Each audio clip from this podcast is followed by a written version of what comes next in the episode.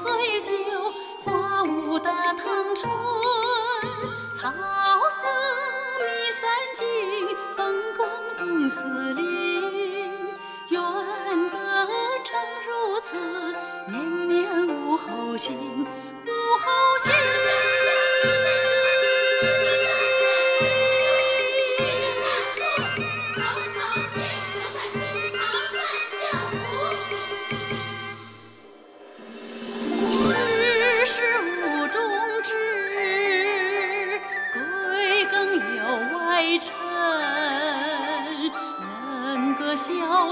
酒，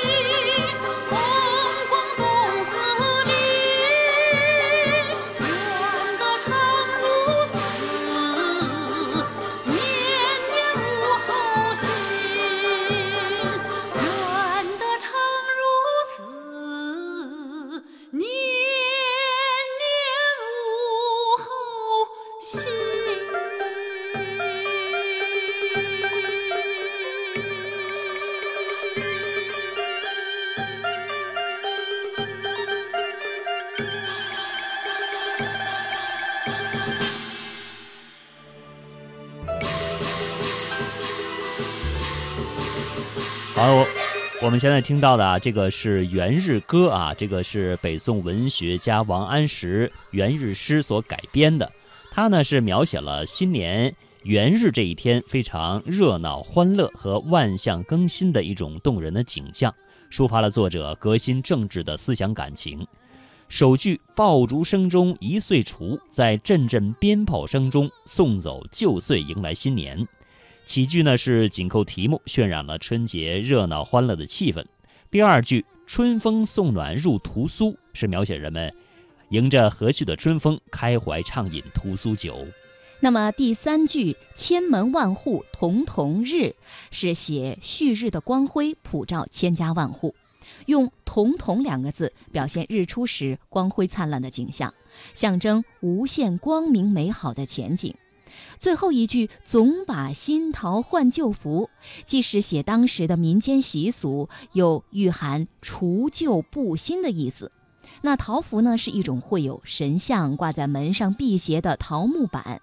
每年元旦取下旧桃符，换上新桃符，新桃换旧符，与首句“爆竹送旧岁”紧密呼应，形象地表现了万象更新的景象。那作为政治家与诗人，王安石的不少描景绘物诗都寓有强烈的政治内容。《元日》这首诗就是通过新年元旦新气象的描写，意思就是书写自己执政变法、除旧布新、强国富民的抱负和乐观自信的情绪。诗中提到的屠苏呢，是一种酒，按照中国古代的习俗，这种酒是黄历正月初一，也就是元日这一天，全家人在一起饮用的。那么这种酒为什么叫屠苏呢？有一种说法是，屠苏它原本是一种草，古代时候有人把它画在屋子上，在北周王就是王褒的《日出东南隅行》当中就有“飞蒙雕翡翠，嗅觉画屠苏”的记载。那么明代的杨慎他认为，人们把画有屠苏的屋子也称之为屠苏。屠苏本草名，画于屋上。因草名以名屋，那么这种话呢，也是见记载当中的是意林发山这种记载上。另外，在广广雅上啊，说的屠苏就是指茅草屋，原话是屠苏安也。于是呢，有人就推断，在这样的草庵当中酿制出来的酒就叫做屠苏酒了。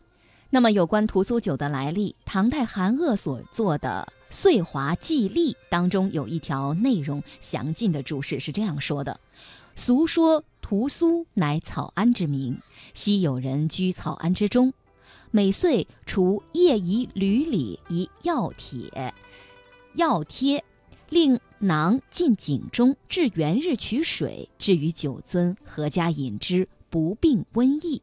今人得其方而不知其人姓名，但曰屠苏而已。那么照此说来，屠苏应该是一种草药浸制的药水，盛在酒樽内给一家人喝的。但一般都认为屠苏是酒，一种用草药泡制的酒。南朝梁宗懔在《荆楚岁时记》当中就直接称之为屠苏酒。那么至于这个送药人，有人说是华佗，也就是屠苏是由他创制的；也有人说是孙思邈。明代道学家朱全在《太清御册》当中就引他人的话说：“屠苏是孙思邈安名，还说屠苏酒是道门所使也。”那么具体的情况呢？我们下面来听听中国政法大学人文学院教授孙鹤来介绍一下屠苏酒的文化内涵。那么在过除夕的时候呢，嗯，有很多讲究，啊，其中一个讲究，除了压岁之外，啊，要把去年一年的不好都给抛弃掉，要让新的一年来的时候没有任何的灾祸，啊，那么除了这个压岁之外呢，还有要泡一种酒，这种酒泡上就是除夕的晚上泡上，然后到。正月初一的时候，拿出来喝，啊，这个酒呢叫屠苏酒，叫屠苏酒。那么为什么，嗯，有这样的一个风俗呢？这实际上还是人们去向往吉祥，去祈求平安，啊，获得这个福佑的一种心理的表现。据说呢。嗯，史书上记载的，包括孙思邈在内，啊，都是热衷于制造屠苏酒，而且呢是卓有成效的。啊，孙思邈是一个医者，他会在除夕的时候呢泡好这个屠苏酒。那么这个屠苏这两个字本身是一种草啊，一种植物。有说这种植物呢是做房子的时候啊，在房顶上有。那么，在这个房子就就屋子就是屠苏，屠苏的有着屠苏的这个成分的屋顶啊，然后呢，在这个房子里做一种这个今天我们说药酒啊，所以这个酒的名字也叫做屠苏酒了。那么，屠苏酒的确是药酒，它的功效呢是呃驱邪的，所以。这个三十一定要做上它，初一一定要喝得了它，初一一定要喝这个屠苏酒，啊，这一点呢是民俗当中至为重要的一点。你想要这个呃驱逐病痛、驱逐灾祸啊，获得呢一种平安，你必定要寻求一种保护啊。屠苏酒是所有的保护项目之中。非常重要的一个啊，不是光你压压岁就行了的，不是光你贴贴桃符就行了的啊，还要喝屠苏酒。所以这个屠苏酒呢，呃，原来是说那个民间也有人啊，这个在井里头啊泡一种泡一种东西啊，这种东西有辟邪的功能，然后一人喝了，全家都能保平安啊。那然后就开始呢，到第二天拿出来的时候就是。正月初一的这一天，啊，那就是全家人人人喝。那么大家都知道，中国的酒文化呢是很久远的。屠苏酒也是一种酒，它跟传统的中国的酒文化呢有很多不同。中国的酒文化久远到什么程度呢？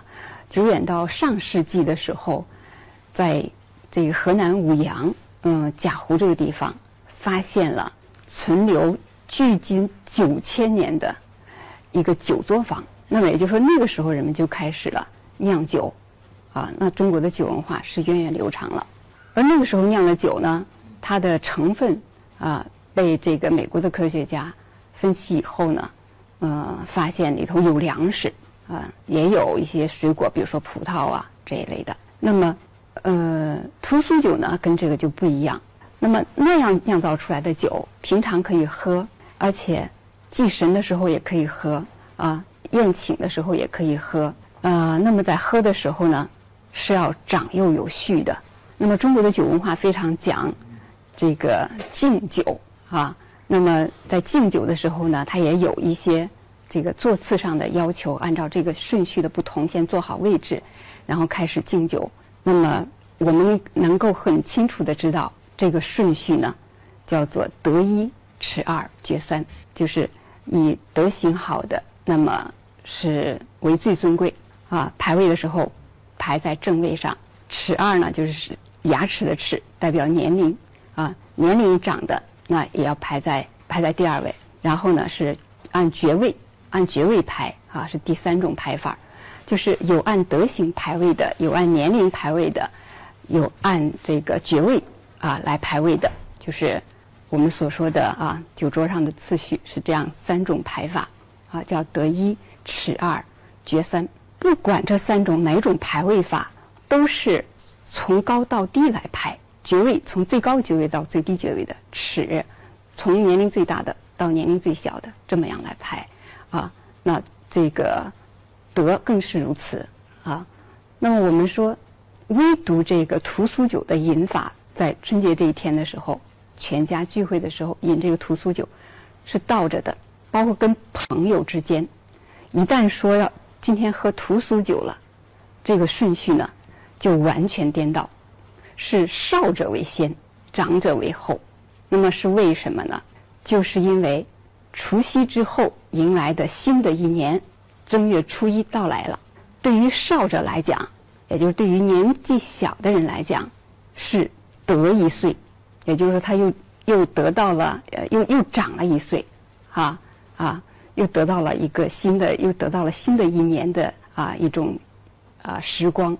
可是对于年老人，来说，他是失了一岁，所以这个屠苏酒的喝法呢，在除夕完了之后，正月初一喝屠苏酒的时候，就是少者是一个喜悦的心态，得一岁；而年长者呢，是一种失落的心态，失一岁。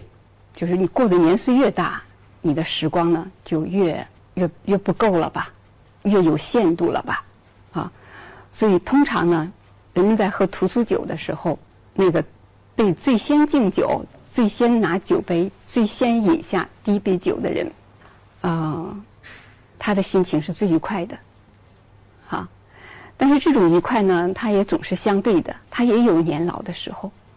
等到他年老的时候呢，那么一看，屠苏酒的第一杯不再给他了，他成了最后一杯。最后一个喝屠苏酒的人了，他就意识到自己已经时日越来越紧迫了，哈，时日无多，垂垂老矣，啊，所以这是一个非常影响人的心态的一件事儿。那么在这件事情上呢，我们说，呃，文人都留下来了相应的诗句。我们来看，呃，白居易写的。一首诗当中的两句话：“岁酒先拈辞不得，被君推作少年人。”大家都在一块喝的时候，喝这个岁酒，就是这个屠苏酒，一每年要喝的这每年要喝一次的这个酒啊。那我推辞不了啊，为什么呢？大家都说了，我最年轻啊，所以被君推作少年人。其实他心情还是很愉快的啊。那么，同样呢，还有还有顾况写的一首诗，大家看顾况写的这首诗里头呢，嗯，心情是比较复杂了啊，叫做“不觉老将春共至，更悲携手几人全”。几人全呢，就是当时大家一块儿携手作伴的那些人啊，由于年长逐渐的离世啊，这种情况啊，让他感到很悲切，一到。喝这个碎酒的时候，屠苏酒的时候，啊，就会有这种感觉。还丹寂寞，休明镜，手把屠苏让少年。那就是说我对着明镜去看一看我自己的现在的年岁形象啊，在呃没有人的时候，那心里是很清楚的哈。手把屠苏让少年，那就是我端着屠苏酒，我自己不能先喝，为啥呢？我年龄大，我年迈，那我必须把这个酒呢给年少的人喝。啊，大家都能够从这里感觉到呢，就是喝屠苏酒是春节时候的一种特别的饮酒习俗。那么这个酒呢？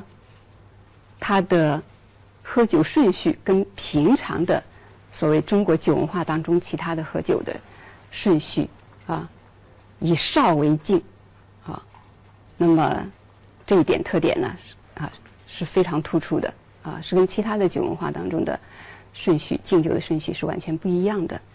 这也是中国这个春节民俗当中呢呃很有特点的啊。一个民俗事件。那么，我们说，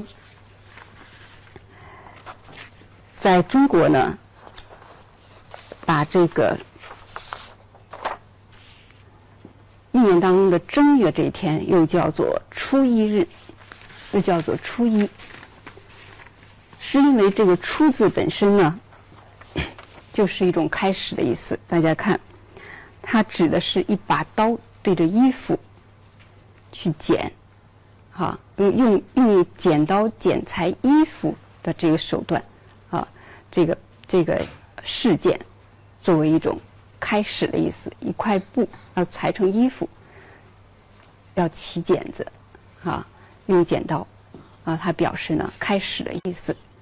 所以说，呃，一年当中的第一天。正月的初一日叫元日，那么都是指呢一年当中的开始。